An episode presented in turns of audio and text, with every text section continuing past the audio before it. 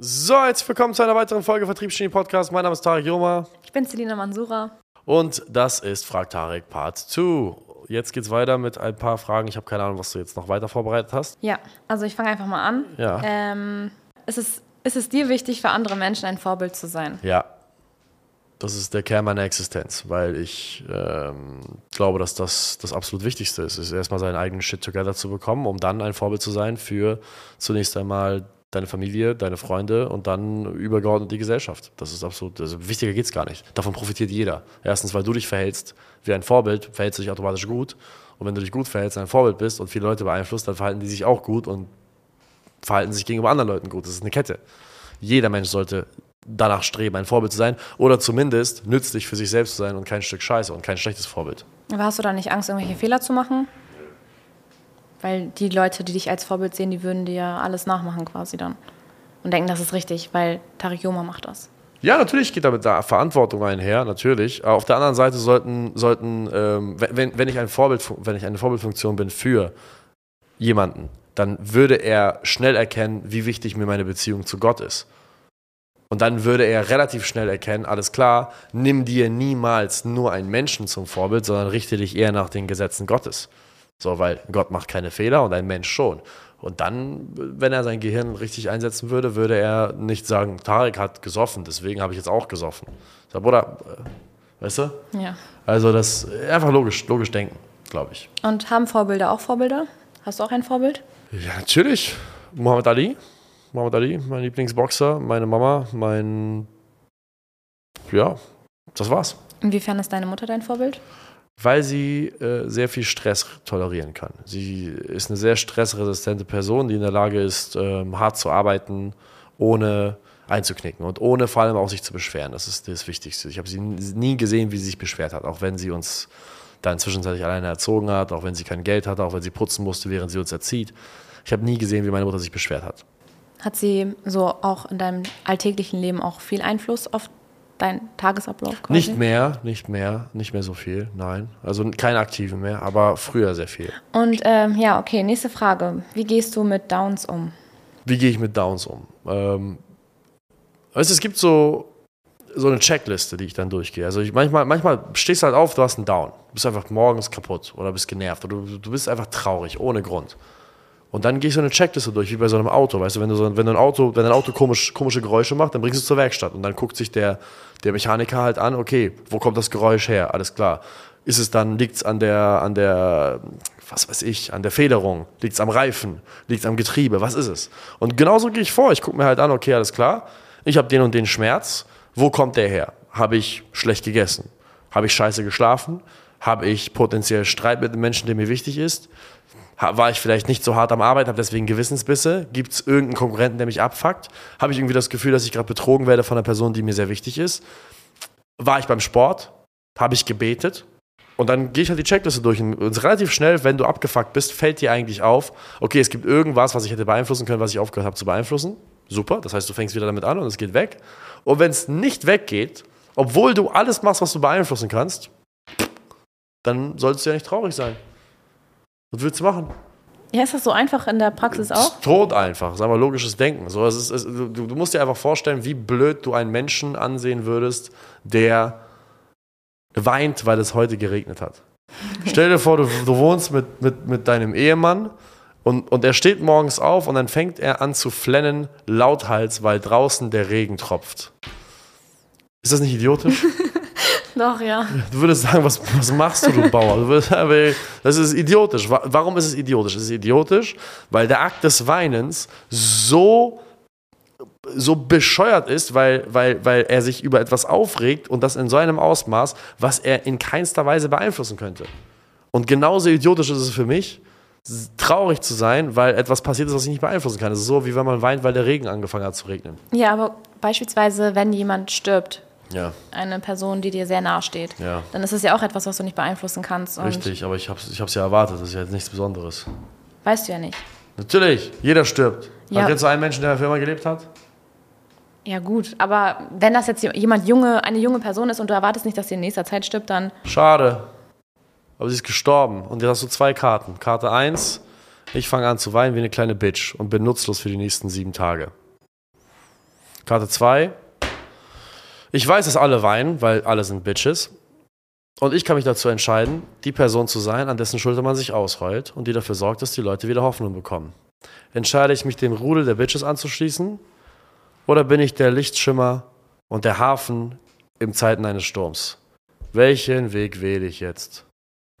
Ist für mich keine schwierige Entscheidung. Denkst du nicht, dass ein Mensch sowas mal braucht, dass er einfach mal traurig ist und einfach mal sich seine Zeit nimmt? Ein Mensch, ein Mensch ist traurig, ein Mensch ist glücklich, ein Mensch ist eifersüchtig, ein Mensch ist geil, ein Mensch ist abgeturnt, ein Mensch ist äh, kotzt mal, ein Mensch mag mal was, schmeckt mal was, ein Mensch ist mal aufgeregt, ein Mensch ist mal ruhig. Äh, Mensch ist viele Dinge. So wie das Wetter auch vieles ist.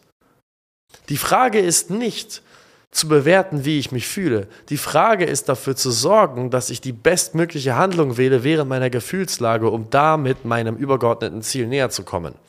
Das ist wie Poker. Hast du schon mal Poker gespielt? Tatsächlich nicht. Uno? Ja. Okay.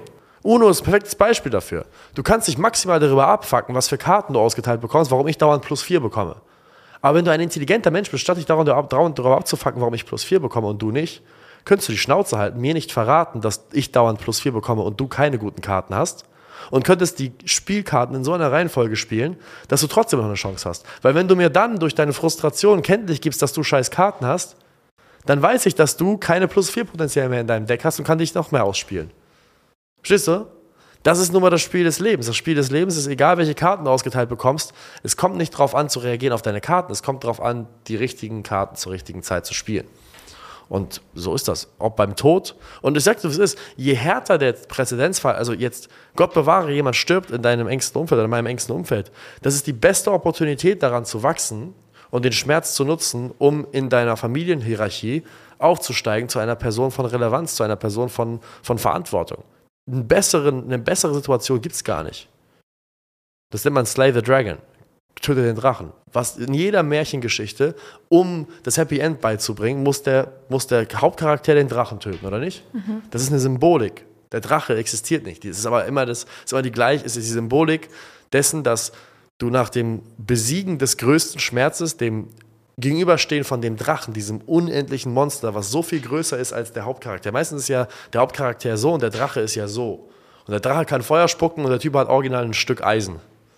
Und dann steht er vor so einer riesigen Eidechse, die 20 Meter groß ist, mit einem Stück Eisen und wedelt das rum. Und es ist eine unmögliche Situation, aber er schafft es. Und er ist furchtlos, beziehungsweise er hat Furcht, aber er ist mutig, weil mutig sein ist nichts weiter als Furcht zu spüren und trotzdem zu handeln. Und er besiegt diesen Drachen.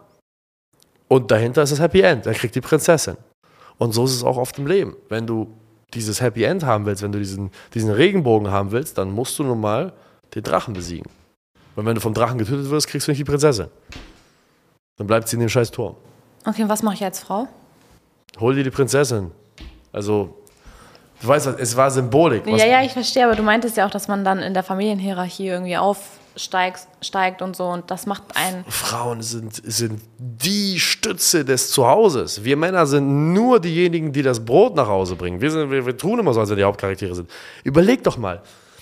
Cool, wir, wir Männer, das Ding ist, ihr Frauen habt eine Sache nicht verstanden. Ihr, ihr, guckt, ihr denkt halt, ihr werdet nur 35 oder 40. Ihr werdet mal 80.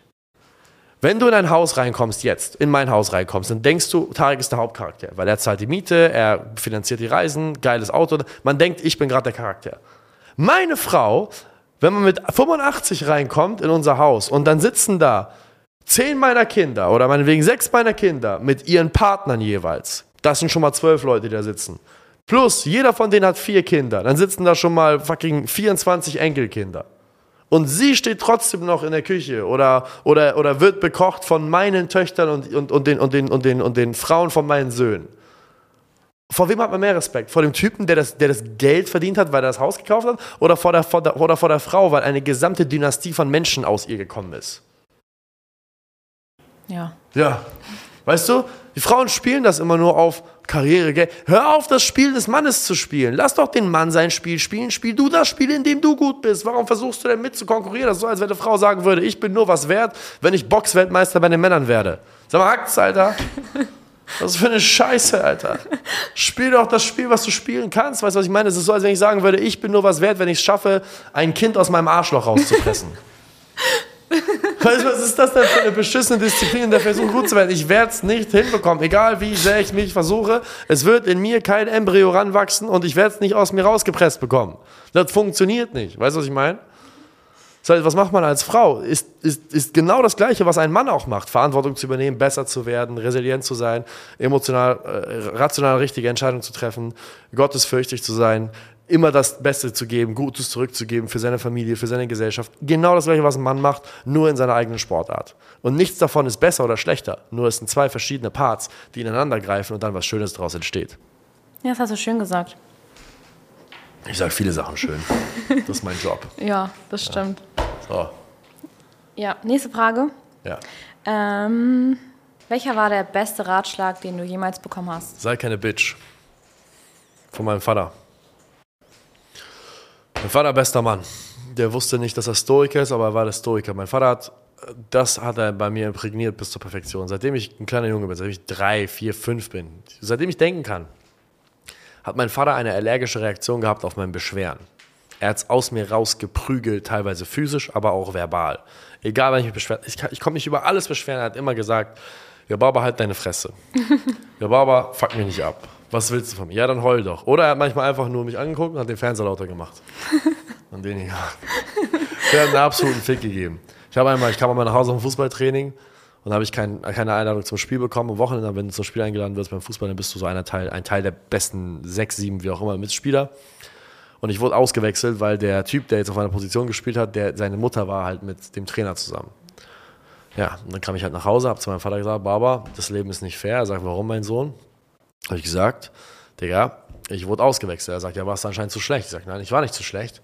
Denn der Trainer fickt jetzt die Mutter von dem Typen, auf dessen Position ich eigentlich gespielt habe. Und dann guckt er mir ernsthaft an und sagt, ja, was soll ich jetzt machen? Ich werde deinen Trainer ganz bestimmt nicht ficken. also er hatte halt null Empathie.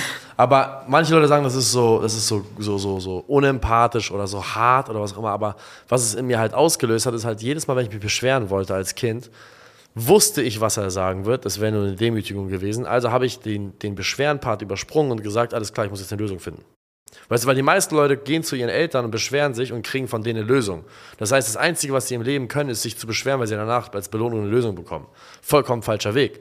Was die Eltern einem beibringen müssen, ist, okay, schön, vielleicht hätte man die Gefühle anerkennen können, ja, ja, ist gut, das verstehe ich schon, aber jetzt hat man deine Fresse. Und da muss man den Kindern beibringen, zu, zu denken. Und das heißt, dieses sei keine Bitch, das war schon, das war schon die beste, beste Sache, die passieren könnte. Also würdest du auch so mit deinen Kindern umgehen? Oh ja, oh ja. Also mit meinen Söhnen ja, auf jeden Fall. Mit deinen Töchtern anders? Ja. Da würdest du eine Lösung für sie finden? Ich würde ihnen mehr emotionalen Zuspruch entgegenbringen, aber sie trotzdem dazu ermutigen, eine, eine Lösung zu finden. Weil ich bin komplett d'accord damit, wenn eine Frau sich beschwert. Wenn ein Mann sich beschwert, das finde ich ekelhaft, das finde ich abstoßend und ich will nicht meinen Sohn hassen müssen. Ich hasse Männer, die sich beschweren. Was ist das denn für ein Mann? Sitzt der da, hat ein Problem, äh, ich weiß nicht, was ich machen soll. Soll die Sch es ist, es, ist unattraktiv, es, ist, es, ist, es ist unattraktiv für Frauen. Auf der anderen Seite ist es höchst abstoßend für einen Mann. Kein ernstzunehmender Mann mit einem Testosteronspiegel, welches im Normalbereich liegt, möchte mit einem Mann an einem Tisch sitzen, der die ganze Zeit weint. Der wird sagen, Bruder, halt deine Fresse jetzt, Junge. Was fuckst du ab? Ja, das, das Leben ist hart. Und es hilft ihm einfach nicht. Er wird einfach immer eine Bitch bleiben. Deswegen bei meinen Söhnen definitiv werde ich so umgehen, bei meinen Töchtern wahrscheinlich nicht. Ja. Okay. Nächste Frage. Ja, wir haben noch eine. Ja. Ähm, wofür würdest du gerne mehr Zeit haben? Pfeife rauchen. Jetzt im Ernst? Ja. Ehrlich? Ja. Du rauchst doch schon voll viel Pfeife. Nicht genug. Rauchst du nicht jeden Tag? Ja. Ja, okay, ich glaube, damit ist der Podcast beendet. Also, liebe Leute, in dem Sinne, vielen Dank für die zweite Folge, Selina. Ja, wir, danke wir, auch. Wir werden von Folge zu Folge besser. Und wir wünschen euch einen wunderschönen Tag und bis zum nächsten Mal. Ciao, ciao. Ciao.